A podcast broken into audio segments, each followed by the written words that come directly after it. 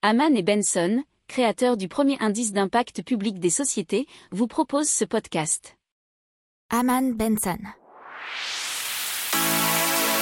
Le journal des stratèges.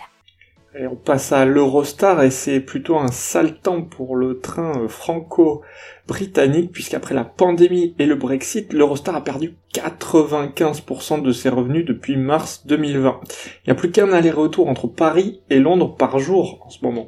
Le 27 mai, on passera à deux. Avant la crise, c'était 15 allers-retours quotidiens, 12 000 voyageurs par jour contre 500 clients à peine en ce moment.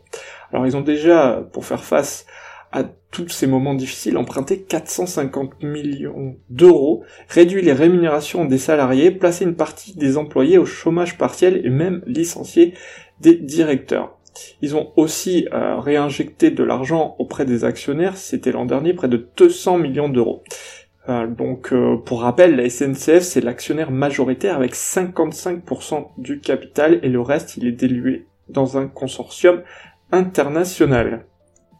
N'oubliez pas de vous abonner au podcast, mais pourquoi pas aussi à notre newsletter La lettre des stratèges qui est gratuite, vous en trouverez dans les infos de l'émission, mais aussi sur notre site internet Aman Benson Stratégie, rubrique média La lettre des stratèges. Pour approfondir ces sujets, abonnez-vous à la newsletter de Haman et Benson et écoutez nos autres podcasts que vous retrouverez dans les notes de l'émission ou sur notre site internet.